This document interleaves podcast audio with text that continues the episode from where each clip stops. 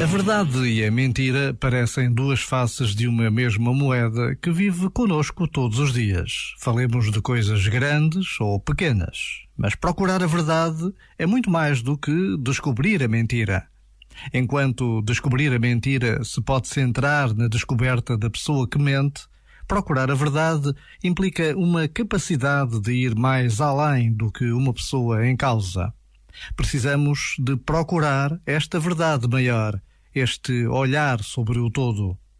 Por vezes, basta a pausa de um minuto para nos deixarmos inquietar pela procura da verdade. E não estamos sós. Deus está conosco. Já agora, vale a pena pensar nisto. Este momento está disponível em podcast no site e na app.